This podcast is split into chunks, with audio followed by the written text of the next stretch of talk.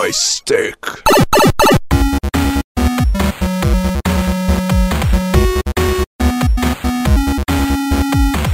Olá pessoal, está no ar o programa Joystick, onde falaremos sobre os últimos acontecimentos do mundo dos games esclarecendo mitos e verdades e as curiosidades mais faladas. Meu nome é Arthur Escafuto. O meu é Luciano Neto. E, e esse é o Joystick. A Codemasters e a Deep Silver anunciaram no último dia 15 de maio que o Fórmula 1 2018, o jogo oficial, mergulhará os jogadores no mundo da Fórmula 1 como nunca antes. O game será lançado globalmente para PlayStation 4, Xbox One e Windows PC no dia 24 de agosto de 2018. Está acontecendo a fase final da ESL Pro League em Dallas, nos Estados Unidos, o campeonato mundial de CSGO. O Brasil é representado pela tradicional SK Game, os brasileiros enfrentarão hoje a FaZe Clan. A partida está prevista para as 17h55, mas pode ser adiantada caso a partida entre a Team Liquid e a Mouse Sports, que começará 2 horas da tarde, acabe antes. Caso classifique, a SK enfrentará a dinamarquesa Astralis na semifinal do torneio. Boa sorte para os brasileiros.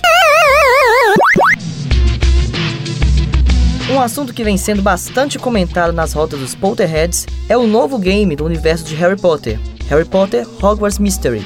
Nele, o jogador pode mergulhar de cabeça no universo de J.K. Rowling, experimentando desde a seleção para qual casa de Hogwarts pertence, que são Grifinória, Sonserina, Lufa-Lufa ou Corvinal, além de vivenciar uma nova trama antes nunca vista nas histórias do pequeno bruxo mais famoso do mundo, na qual seu personagem tem um irmão mais velho que for expulso de Hogwarts por explorar certos mistérios de forma inadequada.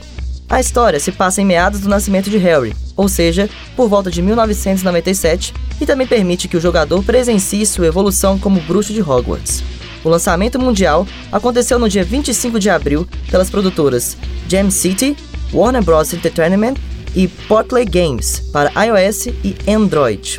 O game pode ser baixado gratuitamente pela App Store ou Google Play, mas fique atento. A principal ferramenta do RPG para que o jogador consiga realizar as tarefas e assistir às aulas de feitiços e poções é através de pontos de energia, que são recarregados com o tempo.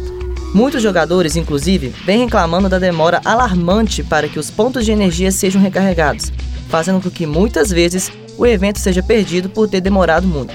Porém, obviamente, há um método de conseguir os pontos de energia de forma mais rápida, realizando microtransações de dinheiro real. Portanto, o jogo induz o jogador a realizar compras internas, que pode ser um perigo nas mãos de crianças inexperientes com economias.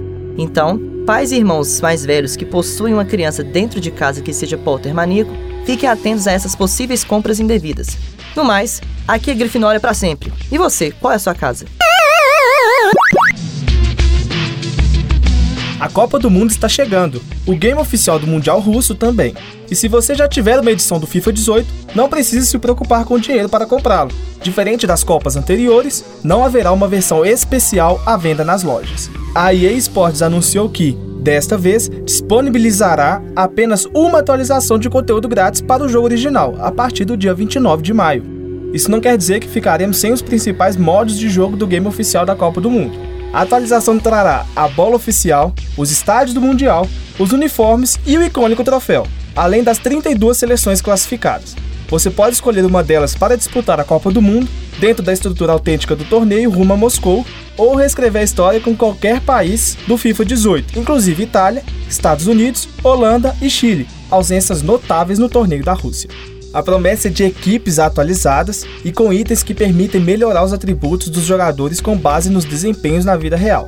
A química não será julgada com base em clubes e ligas, como no Ultimate Team original, mas em nacionalidade e confederações.